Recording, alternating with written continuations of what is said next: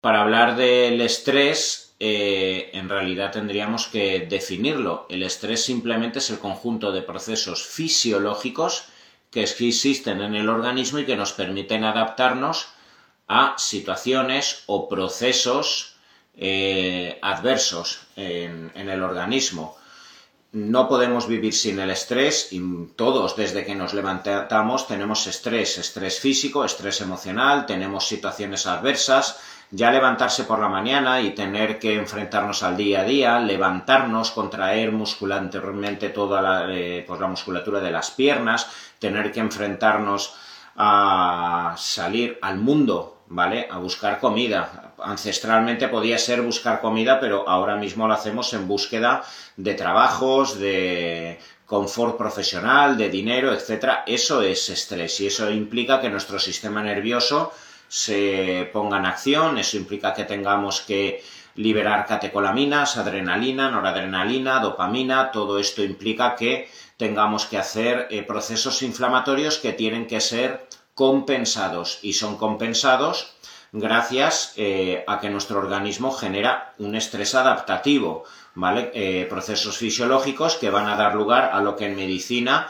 se llama hormesis. La hormesis es el proceso fisiológico en el organismo por el cual, una vez yo me he expuesto a determinados procesos estresantes, eh, inflamatorios en mi organismo, yo genero recursos adaptativos para que la próxima vez que yo me vuelva a enfrentar a esa situación adversa, yo sea más competente. ¿Vale? Entonces, imaginaos que yo por la mañana un día me levanto y me pongo a correr media hora y llego con el aliento fatigado que me falta oxígeno, digo, madre mía, hoy me he reventado, no lo puedo volver a hacer, vale, yo voy a sufrir muchísimo durante esos 30 minutos, voy a tener que librar mucha adrenalina, voy a tener que librar mucha dopamina, voy a tener que elevar las pulsaciones, la presión arterial, voy a tener, ¿vale?, que eh, obligar a que mi musculatura se contraiga y voy a acabar reventado, pero mi organismo va a sentir que si yo vuelvo a enfrentarme a ese mismo estímulo mañana o pasado mañana, debo de ser más competente, con lo que voy a liberar eh, más eritropoyetina, más EPO, para que tenga más glóbulos rojos, voy a tener mejor capacidad contráctil, voy a tener quizá más testosterona, mi musculatura va a estar eh, más adaptada, voy a tener más óxido nítrico, que es una molécula que favorece la vasodilatación para que cuando yo vaya a hacer ejercicio tenga mayor congestión muscular, mayor oxigenación y esté más adaptado. Es decir, voy a estar mejor al día siguiente. Esto es lo que, lo que usualmente ocurre cuando alguien viene de pretemporada, eh, un futbolista, ¿vale? Y viene hecho una mierda, hablando mal y pronto, ¿vale? Porque llevas un mes bebiendo, comiendo, no haciendo nada de ejercicio, ¿vale? Y luego, posteriormente, pues empiezas a entrenar poco a poco, paulatinamente, ¿vale? ¿Y qué es lo que ocurre? Conforme vas haciendo una sesión tras una sesión, se va generando estrés, se va generando inflamación y se van generando procesos adaptativos. Eso es la hormesis y es por ello que necesitamos estrés en nuestra vida para ser más competentes. Si yo tengo una reacción inflamatoria porque me he enfrentado a un virus, a una bacteria, a cualquier patógeno, mi sistema inmune va a ser más competente, va a liberar más antioxidantes endógenos, va, a producir más glutatión, va a hacer que mis linfocitos sean más competentes, va a liberar anticuerpos para que la próxima vez que yo me vaya a enfrentar a otros patógenos similares, ¿vale? Mi sistema inmune esté más competente, ¿vale? Eso es el estrés y vuelvo a repetir, todos necesitamos estrés a lo largo del día desde que nacemos para ir creciendo y ser más y estar más adaptados y ser más competentes en todos nuestros sistemas fisiológicos para enfrentarnos a nuestro día a día. Si no tienes una buena capacidad de adaptación, pues, eh, pues caerá tu sistema inmune, eh, en una, cogerás infecciones, eh, alguna de estas infecciones mm, puede generarte una sepsis, te puedes morir, etcétera, ¿vale? Entonces, por ello es tan importante siempre que nos enfrentemos al estrés, pero que nuestro organismo sea capaz de no caer en un sobreestrés, lo cual sería el llamado distrés. El distrés sería el proceso por el cual eh, el exceso de estrés generado en mi organismo no ha sido compensado a nivel hormonal, a nivel neuronal, a nivel muscular.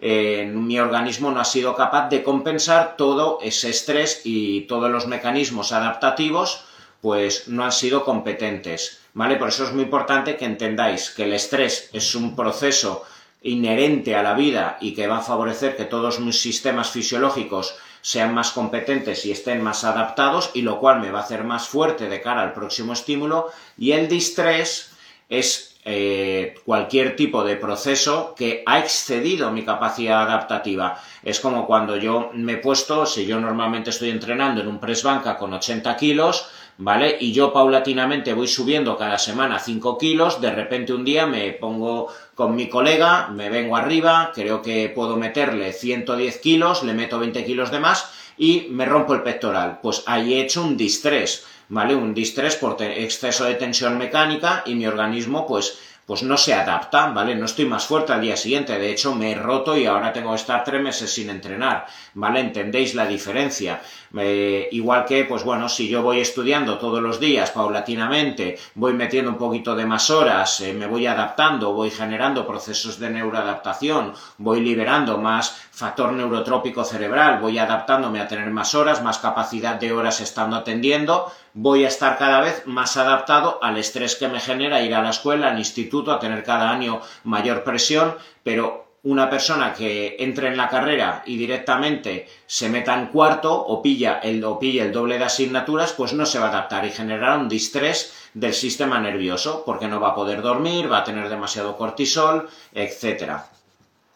Y lo que os quiero explicar en este directo son todas las implicaciones en el metabolismo que tiene el estrés, ¿vale? Porque, pues bueno, vivimos en unos tiempos donde no paramos de hablar de la importancia del deporte, la importancia del ejercicio aeróbico, la importancia del ejercicio anaeróbico. Si nos metemos ya en dietas, ¿vale? Pues bueno, mm, no paramos de ver guerras, ver guerras literalmente del tipo de nutrición que se tiene que llevar, que llevar de la cantidad de calorías que hay que hacer intentando calcular la cantidad de calorías que quema mi organismo en función de mi metabolismo basal, en función de la cantidad de calorías que quemo andando, haciendo ejercicio y en función de esto intento calcular el total de calorías que tiene que entrar en mi organismo, el total de carbohidratos, etcétera, ¿vale? Y vivimos unas guerras, literalmente, yo cada vez lo veo más en las redes sociales, del tipo de alimentación más coherente, más adaptativo para la persona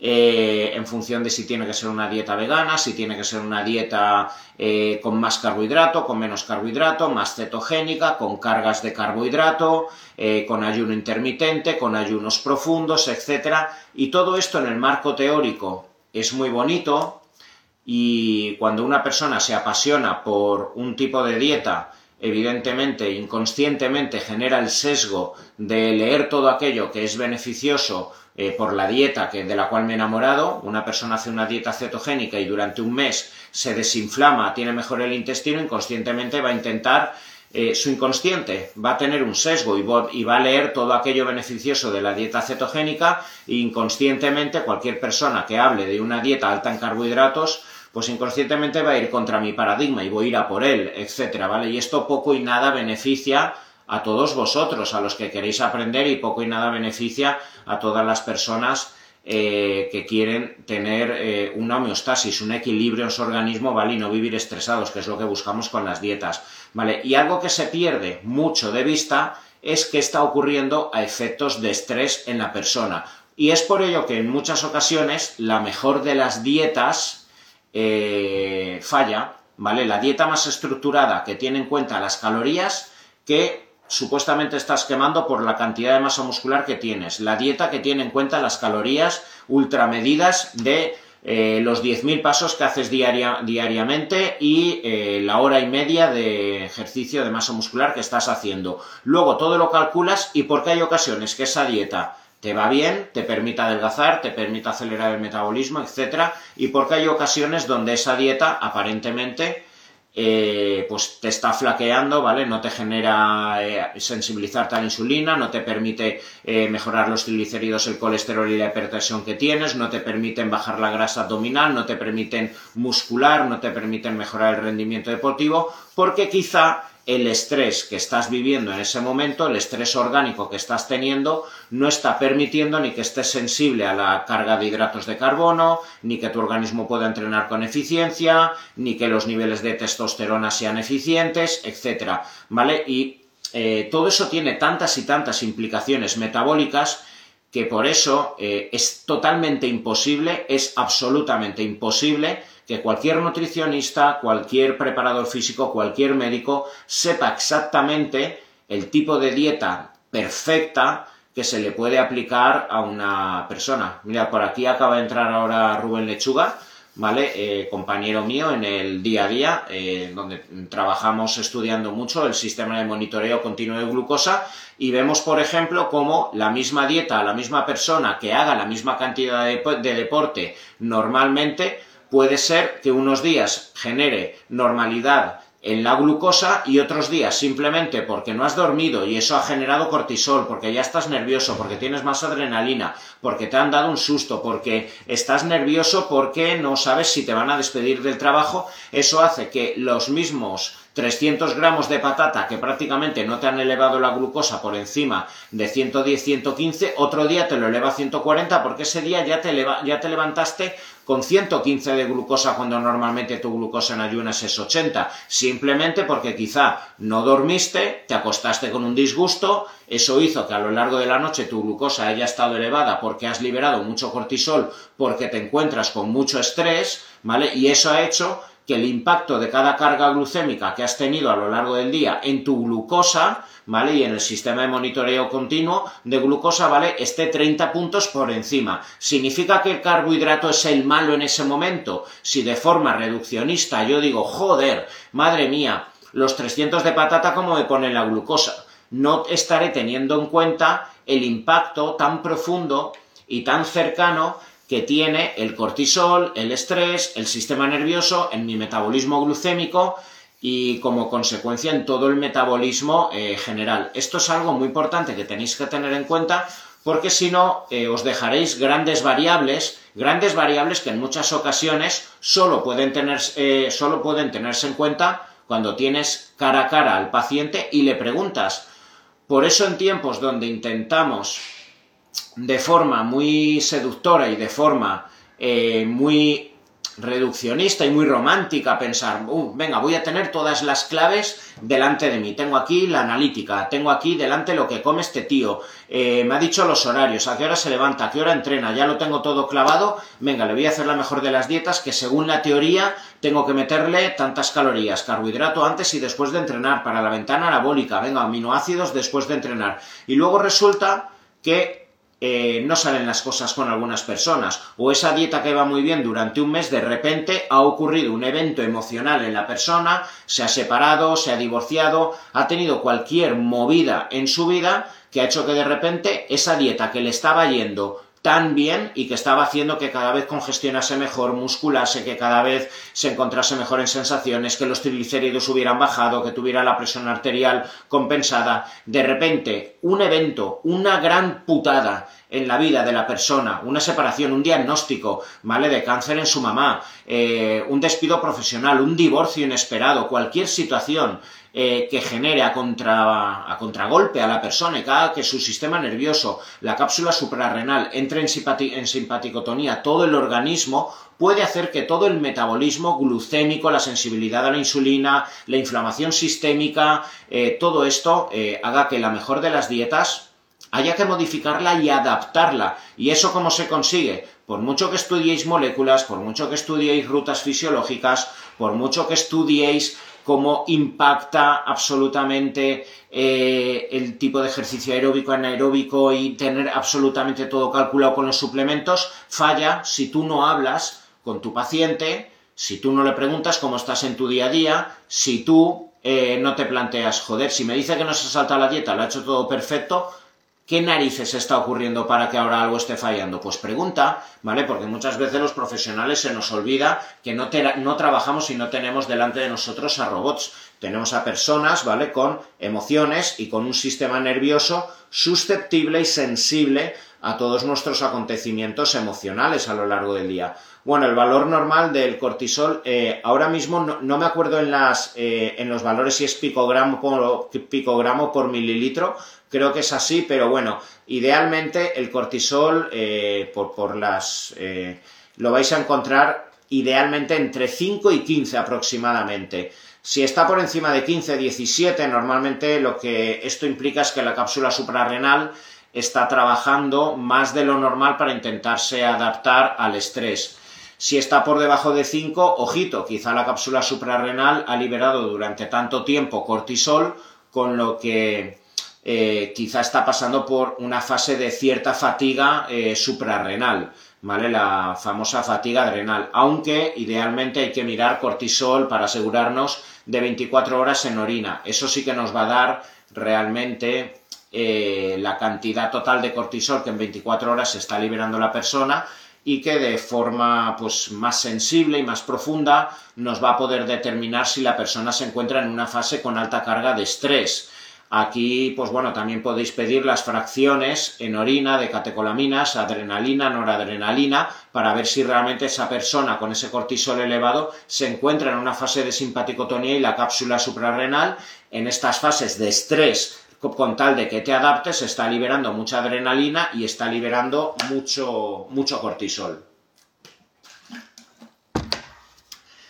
Y hablar de estrés o bueno, como bien os he dicho antes, distrés, un estrés no compensado por el organismo y que puede tener implicaciones, eh, es hablar de todo proceso que te puede generar estrés físico o estrés emocional. Podríamos hablar del estrés físico ocasionado, por ejemplo, por exceso de deporte. Cualquier persona que se encuentre en una fase donde tiene que entrenar mucho porque tengo un evento, tengo la quebrantahuesos, tengo el Tour de Francia en mes y medio, tengo que tirar kilómetros, tengo la maratón, el Ironman, ahora tengo que hacer 100, 120 kilómetros corriendo a la semana para coger el pico de forma, eh, un competidor mm, o competidora de fisioculturismo y tiene que coger en el caso del chico un 6% de grasa, un 5%, en el caso de una chica un 12-13%, tengo que entrenar mucho, tengo que hacer mucha dieta, tengo que estar sin carbohidratos, esto ya me ataca, hace que libre mucha adrenalina, no duermo, todo esto son procesos físicos estresantes. Un COVID, una infección renal, un síndrome de sobrecrecimiento bacteriano, una colitis ulcerosa, una enfermedad de Crohn. Todo esto son procesos físicos eh, estresantes, una quimioterapia a la cual me estoy exponiendo, más el propio proceso tumoral, que es estresante para el organismo. Todo esto son procesos físicos que generan inflamación sistémica, generan eh, liberación de las llamadas citoquinas, moléculas liberadas por parte del sistema inmunológico que permiten interconectar los macrófagos, los linfocitos, los neutrófilos, etcétera, y permiten que el organismo sea competente para redirigir nuestras defensas, los mastocitos, los monocitos, etcétera, donde se encuentra una infección, donde tenemos una inflamación, donde me he dado un golpe, ¿vale? Todo esto eh, eh, es, todo esto es estrés y todo esto va a hacer, ¿vale?, eh, que mi organismo tenga que liberar muchísima cantidad de cortisol y de adrenalina. Por eso me sube la temperatura cuando tengo fiebre, ¿vale? Por eso cuando me encuentro con una fase de estrés físico, mi temperatura es más alta, tengo más cortisol, etcétera,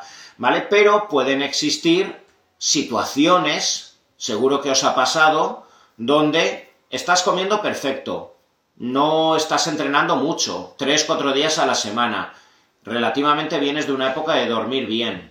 Eh, en principio, mm, pues bueno, tienes un buen porcentaje de grasa, eres una chica con un 20-21% de grasa, eres un hombre con un porcentaje de grasa del 13, del 14, ¿vale? Son porcentajes de grasa adecuados, pero tienes estrés emocional, un estrés emocional por encima de lo que tu organismo es capaz, es capaz de compensar, ¿vale? ¿Por qué? Por lo que os he dicho antes, ¿vale? Porque os han dado una, una eh, una noticia muy jodida porque estáis en una época con muchísima adversidad emocional porque tenéis ahí las oposiciones, es la última vez que os podéis enfrentar, eh, os habéis divorciado, no sabéis cómo vais a llegar a final de mes, todo ha sido muy a contragolpe, ¿vale? Y entonces físicamente, aparentemente todo está bien, pero luego emocionalmente estás todo el día dándole vueltas a la cabeza.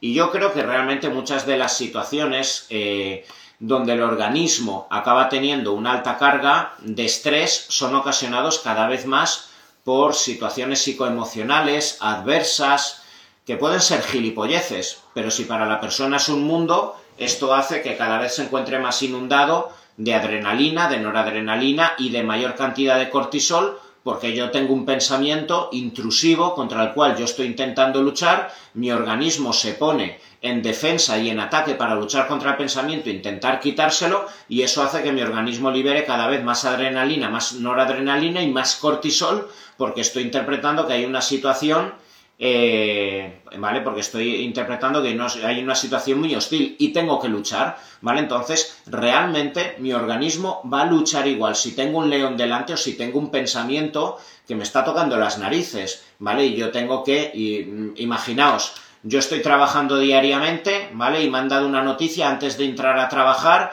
me ha llamado mi pareja y me ha dicho, oye, que lo dejamos. ¿Vale? Y tú has sido súper motivado a tu trabajo, has sido encantado como siempre, te encanta tu trabajo, te encanta ver que durante las ocho horas que estás en tu trabajo eres una puta máquina, que todos te dicen, eh, Sonia, es que eres la mejor, es que me encanta verte trabajar con esa alegría, no sé qué, no sé cuántos, es que Sonia, no hay nadie tan eficiente como tú. ¿Qué ocurre? Cinco minutos antes te llama eh, tu chico y te dice, oye, mira, que mejor que lo dejamos. En ese momento, ¿vale? No te pones tan nervioso por lo que te acaban de decir, sino por intentar que ese pensamiento se vaya de tu cabeza para intentar seguir siendo la misma de siempre en tu trabajo. Y entonces tú te dices, voy a intentar quitarme este pensamiento que es el adversario que está impidiendo que yo pueda trabajar de forma eficiente en mi trabajo durante estas ocho horas, porque quiero seguir siendo la misma Sonia que le dicen que nos encanta verte Sonia con esta alegría, con lo que me voy a forzar a tener una sonrisa que no es honesta ni es verdadera, intentándome decir durante estoy, eh, mientras estoy trabajando, quítate este pensamiento, quítate este pensamiento. Y entonces voy a intentar llamar rápidamente a mi novio para decirle, oye, eh, ¿estás seguro? ¿Estás no sé cuántos? Lo que estoy buscando es que me tranquilice para poder trabajar como quiero trabajar y bajar la adrenalina. Como no lo voy a conseguir, al final del día habré liberado adrenalina y cortisol hasta aquí. Y eso va a tener un impacto metabólico brutal. ¿Vale? Eh, esto es lo que os voy a explicar a continuación. Y por eso quiero que entendáis que el estrés a efectos metabólicos es tan jodido eh, si viene de algo, de algo físico, como puede ser una infección, un golpe, un traumatismo, un sobreentrenamiento, una falta de calorías, una falta de carbohidrato, como si viene de un proceso psicoemocional. Y yo os vuelvo a decir, yo casi que veo más procesos eh, fisiológicos bastante jodidos en personas que tienen cargas emocionales que normalmente han empezado ante una determinada situación, un divorcio, etcétera, ¿vale? Un despido de trabajo, una muerte de un familiar, el cáncer de papá, etcétera, y a partir de ahí todo ha ido en barrena y ha empezado la persona a somatizar, etcétera. Entonces no lo podéis perder de vista, sobre todo, sobre todo aquellos que seáis deportistas, y sobre todo aquellos que seáis profesionales, que seáis nutricionistas, médicos y estáis trabajando con con deportistas, porque vuelvo a decir, la mejor de la dieta y la mejor de la, la mejor planificación deportiva, poco o nada va a hacer de forma eficiente si no estamos teniendo en cuenta eh, pues el ámbito emocional. Vale, entonces, las implicaciones que va a tener el estrés físico o emocional no compensado en el organismo y en el metabolismo. En primer lugar, eh, algo muy típico, ¿vale? Es que el hipotálamo y la hipófisis deje de trabajar.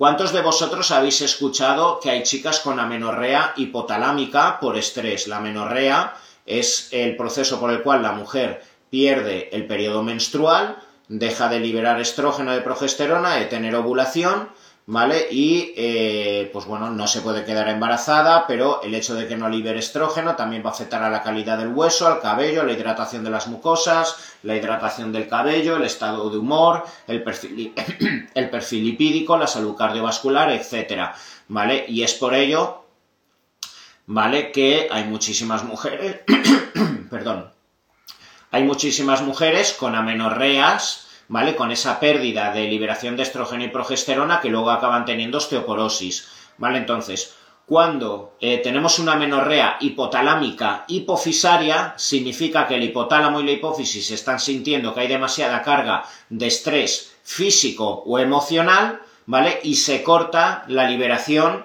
de determinadas hormonas. La GNRH, que es la hormona hipotalámica que le dice a la hipófisis que libere gonadotropinas, y luego, si no hay GNRH, los pulsos de LH y FSH, que son las gonadotropinas, no son liberados por parte de la hipófisis y el ovario finalmente no libera ni estrógeno ni progesterona, no se genera la ovulación, no se produce la menstruación y es aquí donde muchas mujeres cuando van luego al ginecólogo salen con la píldora anticonceptiva. Eso no quiere decir que esté mal. Si llevamos años con una menorrea, tenemos una chica que está teniendo ya osteoporosis, tiene que estar siempre con un 16% de grasa porque es nadadora, porque es atleta y no se puede permitir subir de porcentaje de grasa, pues habrá que darle quizá anticonceptivo para que tenga una mínima carga de estrógeno y progesterona. Pero primero habrá que atender a la causa. ¿vale? Y vuelvo a decir, la menorrea hipotalámica hipofisaria, ¿vale? Que es muy conocida y de la cual cada vez hablamos más, es ocasionada eh, principalmente por una alta carga de estrés físico o emocional. Y esto principalmente es ocasionado por la liberación de prolactina. La prolactina es una hormona hipofisaria liberada en situaciones de estrés físico o emocional que actúa directamente sobre el hipotálamo para que éste deje de trabajar. Y es por ello, vuelvo a decir, que tantas chicas que veo en consulta con esa, pues bueno, con una bajada muy abrupta de peso, con sobreentrenamiento, eh, porque están trabajando mucho, porque prácticamente no duermen, porque tienen 60 horas de trabajo a la semana, porque han reducido drásticamente las calorías, los carbohidratos, o porque hacen un ayuno intermitente excesivo y eso les ha ocasionado eh, comer muy poquito, de repente se les corta el periodo menstrual.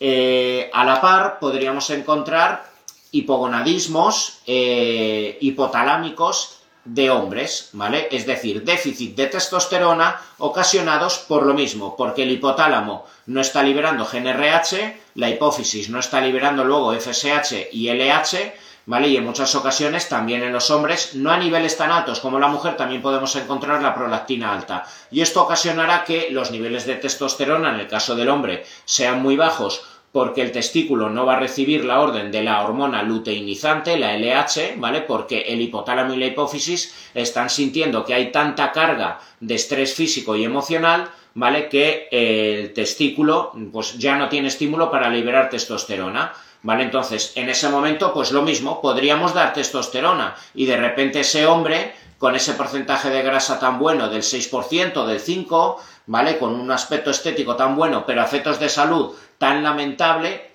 eh, si tú le pones testosterona desde fuera, aparentemente va a mejorar todo. Pero ¿qué es lo que va a ocurrir? En realidad no vas a arreglar nada, igual que cuando das el anticonceptivo a la mujer. En estos casos hay que recurrir a buscar qué es lo que está ocurriendo, por qué la persona ha dejado de menstruar, la mujer, o por qué el hombre le ha caído la testosterona y no tiene líbido, no tiene erecciones, está depresivo, está perdiendo masa muscular, le duele todo, está con desánimo, no tiene capacidad para enfrentarse a sus proyectos, ¿vale? Cuando ocurren estas cosas hay que revisar. Por eso, como vosotros, como nutricionistas, como profesionales, o cualquiera de vosotros que tenga estos síntomas, antes de caer en la inercia de inmediatamente hacer una reposición hormonal o cubrir todo con un anticonceptivo en el caso de la chica, revisar qué está pasando. Tengo mucho estrés, estoy trabajando demasiado, entreno siete días a la semana, no meto nunca carbohidratos, estoy en déficit calórico, me veo de puta madre en el espejo, pero sin embargo, eh, pues mira, no tengo ganas ni quedar con, con nadie, ¿vale? Ni tener relaciones sexuales,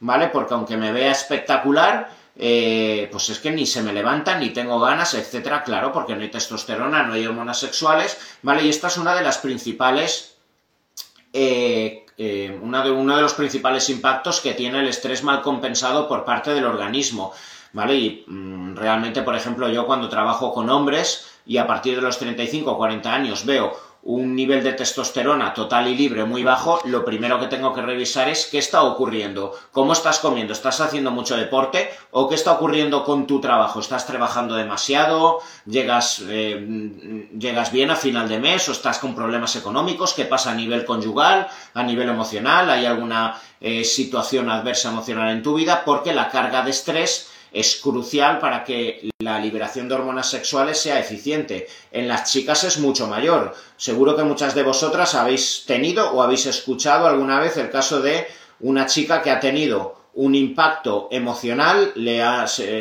mm, ha divorciado de golpe, le han despedido, le han dado un susto porque su hijo eh, le, han, le han diagnosticado una enfermedad y se le corta el periodo menstrual los dos o los tres meses siguientes. ¿Vale? Entonces, eh, pues bueno, esto es muy claro en el caso de la mujer. O fijaos, procesos estresantes. Una mujer puede tener una infección aguda por el COVID, por el virus de la influenza, el resfriado normal, o una simple vacuna, ¿vale? No la del COVID, la del tétanos, etcétera. Cualquier vacuna que genere una mini tormenta de citoquinas puede hacer que los periodos menstruales posteriores estén bastante tocados, ¿vale? ¿Por qué? Porque el hipotálamo interpreta hostilidad. ¿Qué está pasando aquí a nivel del sistema inmune? Y si necesito que mis linfocitos y mi sistema inmune tenga mucha energía, voy a generar una mini inflamación sistémica, resistencia a la insulina periférica, mi hipotálamo va a hacer de momento, no es el mejor momento para liberar los pulsos hormonales, ¿vale? Entonces, fijaos hasta qué punto hay que controlar todo esto y no reducir todo a la dieta cetogénica es antiinflamatoria o la dieta vegana eh, pues eh, permite que, entre muchos antioxidantes y muchos fitoquímicos eh, y que haya mucha fibra o las cargas y las descargas de carbohidrato permite que pues a nivel muscular y la sensibilidad a la insulina esté mejor o tal suplemento que no, que no es todo así, ¿vale? Hay que, por eso la, la medicina es una ciencia, pero también es un arte, es el arte de tener todo en tu mente, preguntar, atar hilos y aún así ser siempre consciente de que se te están escapando muchas cosas, muchas cosas que primero la ciencia aún no ha demostrado y nos falta un por saber y muchas cosas pues que ni el paciente es consciente, ni se habla, etcétera, pero quizá está teniendo impacto, ¿vale? Esto respecto a las hormonas sexuales y el impacto que tiene el estrés mal, mal compensado. Bueno, a ver, me preguntáis por aquí, cuando uno tiene ansiedad o ataques de pánico, ¿qué es lo que está pasando químicamente con nuestro cerebro y nuestro cuerpo, por favor? Bueno, pues al final a nivel de bioquímica, cuando una persona tiene ansiedad, eh, lo que está ocurriendo es un estado de, eh, de, hiperactividad del sistema nervioso simpático. Nosotros tenemos una actividad del sistema nervioso simpático y luego el sistema vagal o parasimpático. El sistema simpático es el que se encarga de liberar adrenalina, noradrenalina y dopamina y es el que te permite estar en alerta. Y es por ello que cuando nosotros tenemos un ataque de ansiedad o una situación de pánico, realmente es porque nuestro inconsciente, sin nosotros decidirlo, ha observado algo por lo cual se siente atacado. Puede ser un gesto de mi pareja que me recuerda a algo que hace dos años eh, pues me hizo mi anterior pareja que, acabó pegándome, con la cual acabé de, juicios, etcétera, ¿vale? Y ahora, por lo que sea, me sube la adrenalina y me pongo nervioso cuando me hablan de la misma forma o me dicen determinadas palabras que me recuerda. Puede ser una ansiedad ¿vale? Porque casi me ahogué cada vez que voy eh, y toco el agua de una piscina y de repente yo no puedo evitar que mi subconsciente determina que esta situación es muy similar a la que yo viví hace dos años, en la cual casi me ahogo y ahora yo no puedo evitar, aunque de forma racional yo sepa que es una gilipollez el agua y solo mide medio metro, yo no puedo evitar en cuanto toco el agua que mi sistema nervioso en un intento de protegerme libere adrenalina y haga que el sistema nervioso simpático se ponga en alerta, ¿vale? Y entonces el parasimpático, que es el que se encuentra más vinculado al placer, al regocijo, al descanso, etcétera, en ese momento está bloqueado. Eso es lo que ocurre básicamente en la ansiedad y el pánico. A partir de aquí, pues como bien digo, si esto se alarga, esto básicamente es el estrés. Si yo, me, si yo sé que esta situación, eh, cada vez que yo voy a mi trabajo, mi trabajo puede ser que cada día sea diferente, pero si yo ya tengo una idea establecida en mi cabeza de que mi jefe me ha insultado tantas veces, me ha mirado de forma mal, mis compañeros me han hecho bullying, yo ya estoy por las escaleras subiendo, eh, yo ya estoy subiendo y yo ya estoy elevando la presión arterial porque tengo más adrenalina, ya estoy hiperventilando, ya estoy, me está subiendo la presión arterial y me está doliendo la cabeza,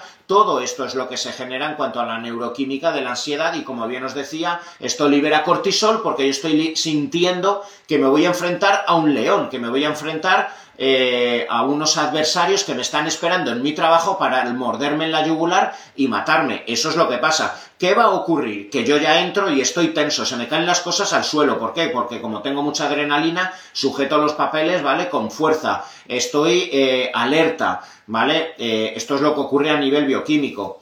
A nivel bioquímico también, cuando la ansiedad se va alargando, lo que va ocurriendo es que los receptores de glutamato se encuentran excesivamente alerta, ¿vale? Por eso en estas situaciones, pues el café o la Coca-Cola, incluso la comida china que actúa mucho sobre los receptores de glutamato, pues es mejor dejarlo, ¿vale? Porque, eh, pues bueno, se van hiperactivando, ¿vale? Eh, van cayendo los niveles de serotonina, y es por ello que a partir de aquí pues aparecen también más obsesiones, ¿vale? Empiezo a tener eh, medidas evitativas de aquellas situaciones como yo asumo que esto no lo puedo vivir porque sé que me genera ataques, ¿vale? Pues acabo dejando los trabajos, como quien deja las relaciones a la primera de cambios en cuanto me dicen algo que me recuerda lo jodido que yo estuve con mis anteriores relaciones y cada vez que me dicen esto, pum, yo no sé por qué entro en caos, porque entro en tensión, ¿vale? Y voy teniendo una ansiedad repetitiva al hecho de tener un trabajo similar eh, a los anteriores, a tener una pareja similar, a hacer deporte, a enfrentar a cantar, ¿vale? Eh, ¿Por qué? Porque tengo esos ataques de ansiedad. A nivel bioquímico sería todo esto lo que, lo que ocurriría. Y puede ser catastrófico, puede ser catastrófico y por desgracia puede que, no puede quedar otra, algunas ocasiones, pues quedar benzodiazepinas o antidepresivos que te permitan elevar artificialmente los niveles de serotonina, etcétera, ¿vale? Pero bueno, eh, esto es a nivel bioquímico del sistema nervioso. Si hablamos del impacto, como bien íbamos diciendo, del estrés crónico mal compensado en el metabolismo, ¿vale?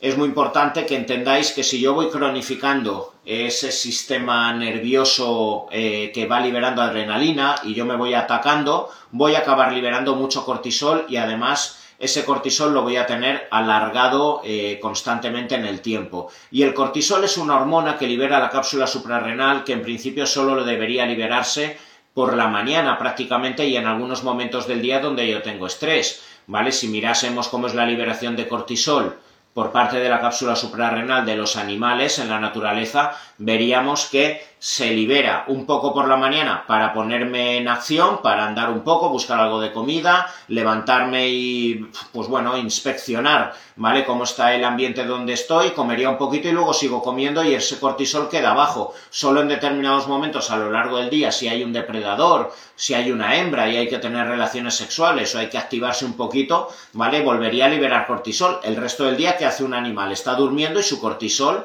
¿vale? Y su cápsula suprarrenal, pues están pasivas, ¿vale? Pero ¿qué ocurre en el día a día en el ser humano? Pues que desde que nos levantamos estamos liberando muchísima cantidad de cortisol, ¿vale? Y estamos liberando mucho cortisol, como bien decíamos antes, ¿vale? Porque yo por la mañana no me levanto solo a inspeccionar, comer un poco y vigilar cómo está mi, mi, ambiente. No, me levanto para hacer CrossFit por la mañana, para hacer algo de aeróbico, ir al trabajo, enfrentarme a movidas, salir del trabajo, ir corriendo a recoger a los niños, hacer algo de deporte también por la tarde, a quedar con alguien, ¿vale? Porque eh, se supone que tengo que tener una vida social activa, luego llegar por la noche, hacer las comidas, eh, quizás sin tener ganas de tener relaciones sexuales, tenerlas con mi pareja, ¿vale? Porque me sabe mal y hay que tener tres veces a la semana relaciones sexuales, o eso dice en las revistas de cómo convivir bien con tu pareja, etc, etc, etc. Todo eso implica que la cápsula suprarrenal tiene que liberar cortisol, ¿vale? Para poder enfrentarse a un ambiente que yo estoy interpretando que es muy hostil. ¿Y qué va a generar el exceso de cortisol en una persona que 24 horas, 7 días a la semana está viviendo en ese autocontrol, ¿vale? Y en ese intento de seguir enfrentándome física y emocionalmente a, pues, a un mundo cada vez más adverso y cada vez más exigente. Que ese cortisol liberado por parte de la cápsula suprarrenal va a generar catabolismo, ¿vale? Entonces, esto es algo muy importante que tenéis que entender a efectos metabólicos. Si el cortisol es catabólico, porque el cortisol lo que te hace es eh, elevar la glucosa en un intento de que puedas tener glucosa a nivel muscular y a nivel del sistema nervioso para poder enfrentarte al adversario. Pues el cortisol, esto os lo he explicado muchísimas veces, va a extraer glucosa desde eh, el hígado, ¿vale? Generando glucogenólisis, liberando glucosa al plasma sanguíneo para que tengas glucosa rápidamente, pero el cortisol también va a generar neoglucogénesis, es decir, formación nueva de glucosa a expensas de aminoácidos musculares. Así que fijaos qué drama. Muchos de vosotros, o nutricionistas, o preparadores médicos, etcétera, hacéis todo lo que se supone que tiene que hacer con vosotros mismos o con eh, el atleta con el que estáis trabajando en un intento de que aumente masa muscular, de que tenga más tasa metabólica basal y que de esa forma queme más en reposo para poder comer más, meter más carbohidratos, etcétera, y que haya más rendimiento, pero si yo me encuentro en una situación muy adversa, o como bien he dicho antes, me han dado una noticia que está impidiendo a lo largo de toda esta semana dormir de forma eficiente, solo estoy durmiendo cuatro horas al día, pero además no me permito al día siguiente descansar ni, y no entrenar, porque no me lo permito a mí mismo, soy un espartano, soy una espartana, yo no puedo, no puedo permitirme a mí mismo que se note que, pues que no soy el mismo de siempre, que no soy el puto amo, ¿vale? Pues ¿qué va a ocurrir? Yo voy a liberar mucho cortisol por la noche, ¿vale? Porque no estoy durmiendo, me levanto ya con hiperglucemia, sigo comiendo lo mismo de siempre, pero además voy a entrenar reventado, obligando a que mi sistema nervioso por narices logre reclutar placas neuromusculares, ¿Y qué va a ocurrir? Yo por narices durante 30 los 30 primeros minutos, mientras estoy entrenando, estaré hecho una mierda, pero luego ya, como le estoy diciendo a mi organismo, libera como sea adrenalina, cortisol y endorfinas, ¿vale? Conecto en el minuto 31 y digo, hostia, pues mira, al final me ha venido bien venir a entrenar, salgo en una nube, pero con mucho cortisol para desinflamarme, porque en realidad he roto masa muscular, la creatinquinasa se me habrá ido por las nubes, la aldolasa, mioglobina, ¿vale? Residuos metabólicos musculares, el hígado, el riñón va a haber sufrido, eh, he generado excesivo fallo muscular porque mi organismo no estaba bien, porque no he dormido, etcétera, ¿vale? Y entonces me voy autoengañando durante las siguientes semanas donde a pesar de no dormir, bueno, yo voy a entrenar porque sé que cuando entreno me encuentro de puta madre, ¿vale? Yo, eh, aunque me hayan dado una noticia de mierda, ¿vale? Yo sé que cuando voy a entrenar, pues bueno, por esa liberación de endorfinas me encuentro bien, pero lo que va ocurriendo de base es que voy liberando mucho cortisol porque me estoy inflamando muchísimo, ¿vale? Y como no descanso, no me permito tener cuatro días de no coger eh, las zapatillas o la bicicleta para salir a rodar, etcétera, yo me autoengaño y necesito autoengañarme. ¿Por qué? Porque si me quedo en casa se me cae el techo encima. ¿Vale? Entonces, el exceso de cortisol va a generar ese catabolismo, va a generar la pérdida de aminoácidos musculares, va a hacer que yo en realidad vaya perdiendo masa muscular y ¿qué va a ocurrir? Que voy a tener menos tasa metabólica basal. Y si yo tengo menos tasa metabólica basal significa que quemo menos en reposo y esas 2.600 calorías que a mí me permitían entrenar bien, encontrarme bien a lo largo del día, tener líbido, tener bien mis niveles de testosterona, en el caso de una chica, tener bien los niveles de estrógeno, y progesterona, ahora resulta que como quemo menos en reposo, ¿vale? Pues digo, ostras, ¿qué pasa que estoy engordando con la misma dieta de antes? Porque como quemo menos en reposo, pues mi, mi cabeza me dice, tendré que comer menos, voy a quitar 300 calorías, ahora 500. Voy a hacer algo más de deporte porque, ostras, si quemo menos porque tengo menos masa muscular, tendré que quemar andando 40 minutos más a lo largo del día con 4.000 pasos más para lograr, ¿vale? El gasto calórico que yo deseo. Más cortisol, porque como menos, entreno más, gasto más, me reviento más y el sistema nervioso, como libera más adrenalina, cuando yo debería dormir a las 4 de la tarde porque estoy reventado para echarme 45 minutos de siesta,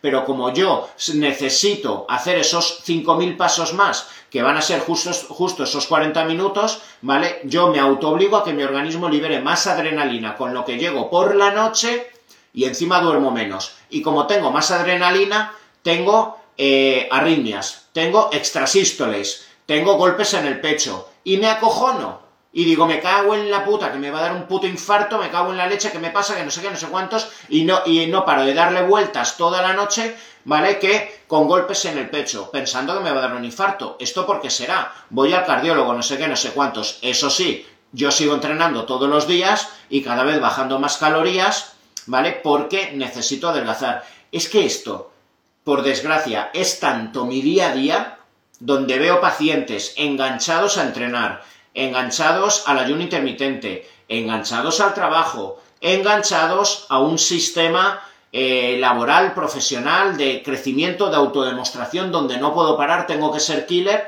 ¿vale? Ya no hablemos solo a efectos físicos del deporte eh, o de la nutrición, que muchos de vosotros puede ser que no hagáis deporte, pero a efectos, la persona que trabaja 12 horas empalmado consigo mismo porque está viendo crecer la empresa y no, no logra cuando llega a casa quitarse la empresa, las discusiones, eh, con los proveedores, con los comerciales, etcétera, y sigo con adrenalina, a efectos es lo mismo. Solo voy a dormir, tres días, tres horas a las, eh, tres horas al día, ¿vale? Y ese exceso de adrenalina va a hacer que el cortisol lo tenga aquí.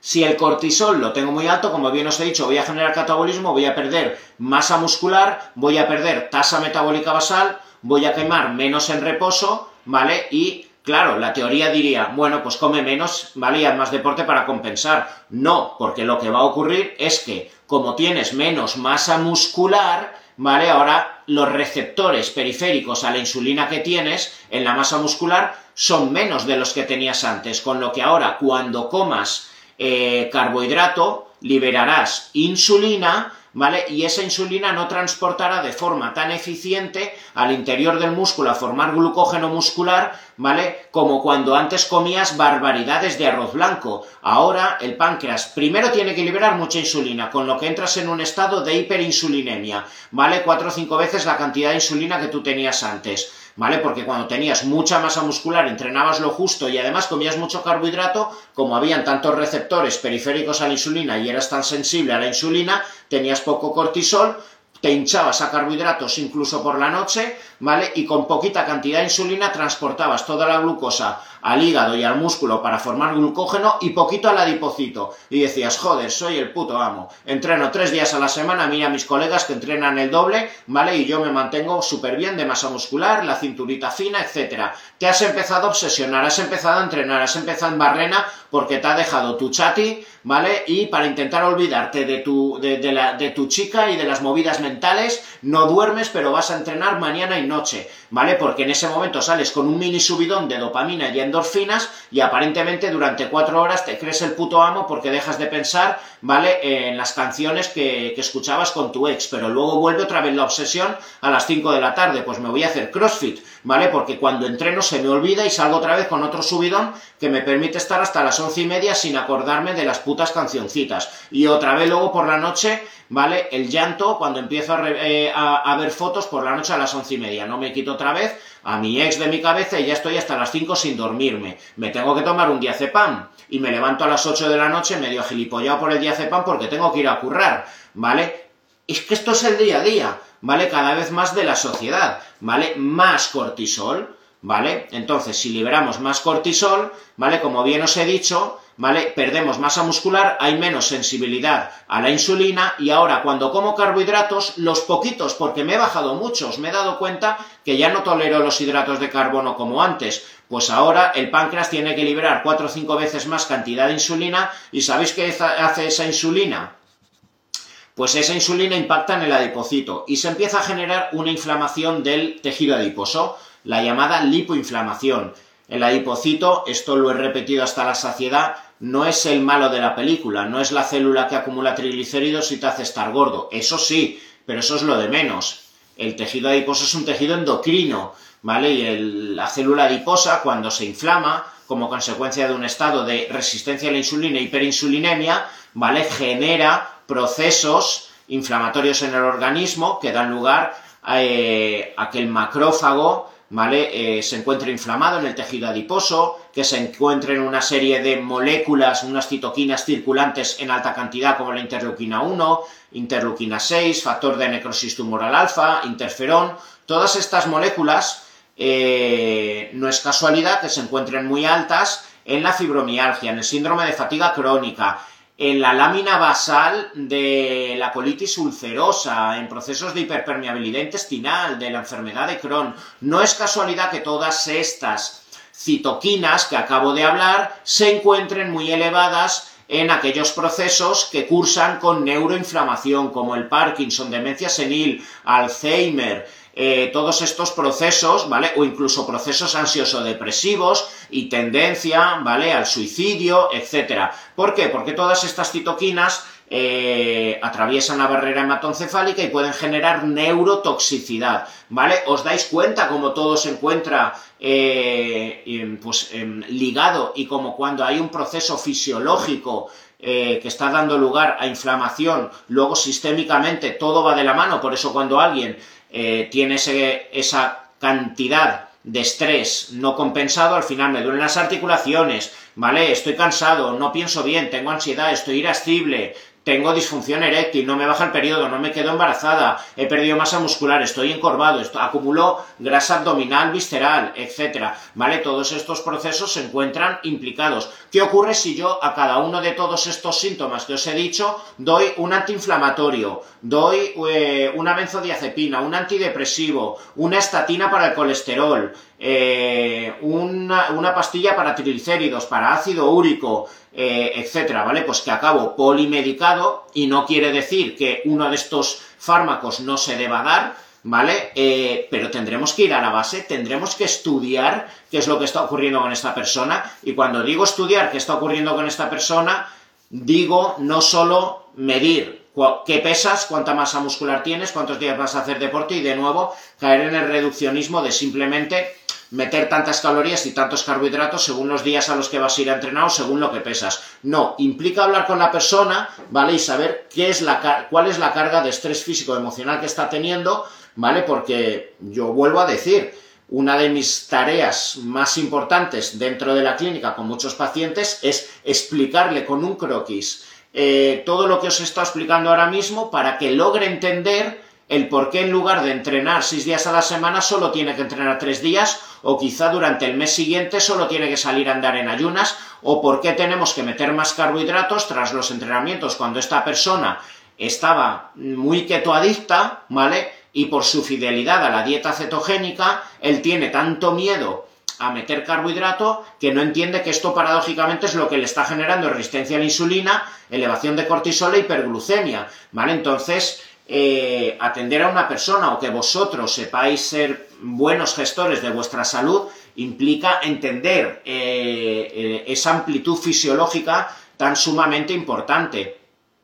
Y sin lugar a dudas, os vuelvo a repetir que, bueno, yo llevo 18 años en mi práctica clínica y quizá antes veía muchos procesos estresantes por derivación fisiológica del exceso de trabajo, del exceso eh, pues bueno, de déficit calórico, pero cada vez veo más procesos fisiopatológicos vinculados a tengo que trabajar mucho, tengo que demostrar mucho, tengo que ser el mejor amigo, el mejor padre, el mejor amante, el mejor hijo, ¿vale? Tengo que cumplir con mis expectativas, tengo que ser un puto killer, ¿vale? Eh, si quieres, puedes, eso de si quieres, puedes, en muchas ocasiones hace que tu cuerpo te pare cuando te tiene que parar, porque quizá puedes al inicio porque tienes unas reservas fisiológicas en esa cápsula suprarrenal de la cual os he hablado, tienes unos niveles de testosterona y una capacidad neuronal que te permite adaptarte a la hostilidad durante 10 meses, 12 meses, 3 años, 5 años, pero ¿qué ocurre cuando a partir de los 35 o 40 años los niveles de testosterona, de dehidropiandrosterona, los niveles eh, o la capacidad de adaptación neuronal, la capacidad de absorción de nutrientes a nivel intestinal, el sistema inmune ya no es tan competente, que el si quieres puedes, te puede matar. O sea, literalmente, ¿vale? Porque puede hacer todo lo que os he comentado. ese exceso de cortisol puede generar el catabolismo muscular un desplome de la testosterona en el caso de los hombres, estrógeno progesterona en el caso de la mujer, esto puede generar una elevación de la prolactina, un desplome de dopamina, si la prolactina está muy alta no hay dopamina, y esto es catastrófico, porque si tú eres una persona que a lo largo de toda tu vida, y esto lo veo tanto, personas competentes, sobre todo profesionalmente, hombres y mujeres, ¿vale? Que se han autoconvencido de que esa imagen personal que yo he consolidado y que yo he generado alrededor de mi alta competencia física, eh, profesional, sexual, porque soy el puto amo, teniendo relaciones sexuales, ¿vale? Siempre me dicen que nunca han estado con alguien como yo, soy el sultán, ¿vale? Pues esa competencia y esa imagen que yo he establecido aquí y que mi organismo, porque era competente a los 25, 30, 35, me permitía seguir siendo un killer que solo duerme cuatro horas, que puede hacer dieta, que siempre voy con mis abdominales marcadas con un 7%, ahora no hay reserva, ¿vale? Entonces, esto lo veo cada vez más, como a los 40 o 42 años empiezan a existir estas crisis físico-emocionales, porque cuando la vida me está diciendo que quizá debo generar ciertos cambios en mi vida, que debo tener cierta catarsis emocional para transformarme, para hacer las cosas de otra forma, quizá en realidad mucho más productiva, yo no me permito a mí mismo parar. Y es aquí cuando viene ese exceso de cortisol, esa elevación de prolactina y a lo que iba. Y cuando la prolactina está muy elevada, se desploma la dopamina. Son antagónicos, ¿vale? Por eso cuando una mujer tiene la prolactina muy alta para dar en la leche, tiene la dopamina muy baja y aparece la depresión posparto. Pues imaginaos un hombre y una mujer que se ha sentido el puto amo, la puta ama, ¿vale? Durante 15 años y yo he demostrado a toda mi familia, a todos los, mis trabajadores, a mi pareja, a mis hijos, que a mí nadie me baja del pedestal y me encanta estar empalmado y cachondo conmigo mismo desde que me levanto a las 7 de la mañana, veo toda la lista de cosas que tengo que hacer y soy consciente de que yo en dos horas he hecho lo de, lo de que otra persona en una semana. Eso le pone cachondo a cualquier persona. Imaginaos cuando de repente por ese exceso de cortisol, por la disminución de testosterona, todo este impacto físico en el organismo, por la alta carga de estrés no compensado, se eleva la prolactina y te levantas un día a día sin motivación, porque no hay dopamina. Y haced lo que queráis, ya os podéis leer libros motivacionales, como le ocurre a una mujer con depresión postparto, ¿vale? Eh, ya, ya puede intentar leer libros de cómo ser feliz o escuchar canciones de amor porque se supone que debo estar feliz con mi niño, que he soñado esto durante mucho tiempo, que si la prolactina está muy alta y la dopamina está baja, no vas a ser feliz. Es imposible que seas feliz, ¿vale? Entonces, ¿qué va a ocurrir? Vas a entrar en un colapso psicoemocional, porque tú llevas 20 años autoconvenciéndote de que yo soy así, soy un killer y además te encanto te convencerte de que tú eres así para motivar a los que tienes al lado. ¿Y qué ocurre ese día que te has levantado con la dopamina muy baja, que intentas encontrarla en cualquier lado. Ahí te conviertes de la noche a la mañana en una persona súper frágil emocionalmente. ¿Vale? ¿Por qué? Porque tu interior, que no entiende, evidentemente, qué cojones me está pasando cuando yo he sido el primero que he llegado a mi box de CrossFit a las 8 de la mañana bailando, empujando, diciéndole a todos, venga, seguidme, que soy el puto amo, que soy el killer, soy el jefe, y te encanta ser así, y además te sigues retroalimentando leyendo libros de automotivación, escuchando vídeos de Tony Robbins, ¿vale? Y, dando un discurso a todo el mundo donde tú te autocrees que ese estatus va a ser siempre para toda la vida. Pues que cuando te levantas sin dopamina, intentas decir lo mismo de antes, intentas poner la misma sonrisa de antes, intentas poner el mismo tono de voz y el mismo grado de tono de voz que antes para ser el mismo de antes, pero honestamente tú sabes que no eres el de hace un mes. Y eso es muy jodido, porque entras en alerta contra ti mismo, porque entras en autoagresión contigo mismo, porque no permites el bajón que estás teniendo en ese momento, el bajón que tendría un animal. ¿Qué os he dicho antes? El león se levanta por la mañana, tiene una relación sexual, come un poco y son los únicos momentos de adrenalina y cortisol. ¿Qué ocurre con nosotros cuando somos conscientes de que no somos la versión que nos gusta mostrar a los demás y no soy la versión killer con la que a mí me gusta verme en dos horas hacer toda la, fauna, la faena del día y luego llegar a casa a recoger, estar con los niños y además de buen humor y además dando consejos a todos los demás. ¿Qué ocurre cuando tú intentas ir hacia adelante siendo el mismo de siempre sin esa dopamina? Que vas a liberar mucha adrenalina porque vas a estar en agresión contigo mismo como el padre que le dice al niño pequeño, ponte en marcha, ponte en marcha, ponte en marcha. Más cortisol y es aquí donde se dispara todo, ¿vale? Por eso cuando esto yo se lo explico a algún paciente y le explico fisiológicamente lo que está ocurriendo, él mismo, sin yo decirle nada, muchas veces me dice, joder, tendré que relajarme por coherencia. O sea, no, no por ser... O sea, eh, hostia, es que lo entiendo. Claramente, ahora entiendo por qué he llegado aquí. Pero ¿cómo me he castigado a mí mismo tanto? Pero ¿cómo he podido ser tan agresivo contra mí mismo? ¿Cómo he tenido tan poca comprensión, tan poca dulzura? ¿Y cómo ¿Cómo he tenido tan poca capacidad para abrigar emocionalmente? Hostia, que solo lo que me hacía falta era descansar un poco. ¿Os dais cuenta? Y así podría estar hasta mañana.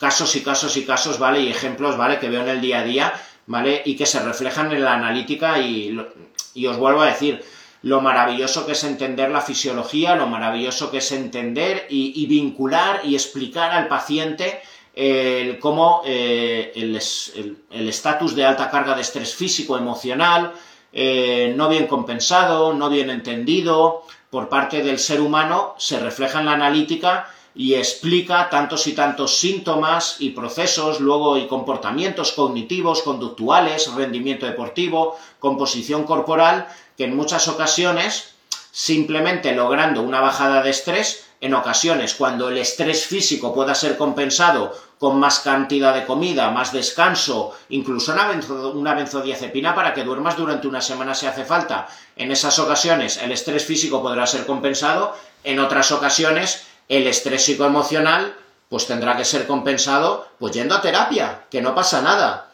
que como yo sé que cada uno aquí, o sea, yo no conozco ningún, ningún ser humano cuerdo del todo y que no tenga sus historias, ¿vale? Y es bonito reconocerlas, es bonito reconocer que si eres un ser humano es que tienes cuelgues, porque para eso tienes un sistema nervioso. Si tienes un sistema nervioso, por coherencia, ¿vale? Por, por percepciones que desde pequeño se te han inculcado y tú has asumido eh, y tú has asumido que son eh, que, son así, ¿vale? Vas a tener tus cuelgues, tus inercias, tus movidas, tus incongruencias, tus momentos de incertidumbre, los vas a tener. ¿Y qué es lo que te va a dar en realidad paz? No asumir que no puedes ser perfecto, porque además la perfección es susceptible de la época, de quién la dice, eh, de, de, la sociedad, de la edad, ¿vale? Entonces, pues ser humano y, y tocar cada vez más un poco la paz implica estar mmm, más en cercanía o abrigar más esos momentos de supuesta imperfección, de fallo, permitirte caminar y caerte al suelo y medio descojonarte un poco de las que lías, mmm, asumir que estás medio colgado, asumir que se te va de vez en cuando la olla, asumir que eres un drogadicto, porque todos somos drogadictos de algo, si no es de la comida, es de los likes en Instagram, o es de que nos digan qué guapo eres, qué listo eres, o te has salido en esta charla, ¿vale? Eh, todos lo somos, ¿vale? Y ese autoconocimiento, ¿sabéis qué permite? Bajar el cortisol, bajar la glucosa, mantener más masa muscular. Por eso una persona cuando le dan una noticia mala, os lo vuelvo a decir, es que por mucho que intente entrenar, la masa muscular cae y a partir de ahí hay más inflamación, más inmunosupresión, más lipoinflamación, menos serotonina, ¿vale? Todo va en declive, ¿vale? Así que por eso, conocer la fisiología os va a permitir estar más en coherencia con vosotros mismos, más felices y en el caso de que seáis profesionales eh, de la nutrición, de la salud, de la medicina, pues bueno, conoceros, eh, conocer esta fisiología y vincularlo os va a dar un grandísimo eh, bagaje a la hora de, de trabajar con vuestros clientes. Y de esto va el curso de flexibilidad inmunológica, ¿vale? Pues son seis meses de esas 240 lecciones donde en todo momento siempre estamos hablando de este croquis, de esta, de esta sinergia, esta unión de moléculas y el cómo no podemos reducir absolutamente nunca a tal síntoma debe ser compensado con esta herramienta. Debemos siempre tener en cuenta todos los procesos fisiológicos que, que pueden dar lugar pues, a toda esta cantidad de, de síntomas y de procesos de los cuales os he ido hablando. Bueno, una hora y cinco. Si me preguntáis si va a quedar grabado, ahora mismo lo cuelgo en el, en el muro y lo colgaré también en, eh, en mi canal de, de, YouTube, ¿vale? O sea que no os preocupéis si no lo habéis visto, eh, lo podéis volver a ver o ahora mismo en el, en el muro de Instagram o en el, o en el canal de YouTube que en las próximas semanas lo, lo colgaré. Y bueno, como siempre, muchas gracias. He ido viendo cómo poco a poco han ido subiendo los, los seguidores. Fijaos, yo, yo mismo, mientras lo iba viendo, iba diciendo, joder, qué drogadicto eres, tío. Eh, estás, estás hablando y estás pendiente de si van subiendo los seguidores y eso te va retroalimentando. Hasta me he dado cuenta que debe ser por eso que me habré motivado que he acabado con el tono de voz más elevado porque yo me estaba poniendo cachondo de ver cómo, de ver cómo ibais subiendo los seguidores. ¿Lo veis? Eso es autoconocimiento y eso me permite eh, tomar coherencia de, cómo funciona mi sistema nervioso y, cómo funcionan los procesos fisiológicos. El autoconocimiento es maravilloso y, y ponerle moléculas y ponerle eh, conocimiento, pues creo que no tiene precio y eso es lo que me gusta siempre enseñaros, transmitiros para vuestro conocimiento interno y para que a su vez lo podáis trasladar a todos vuestros seres queridos y las personas que, tenéis a vuestro lado.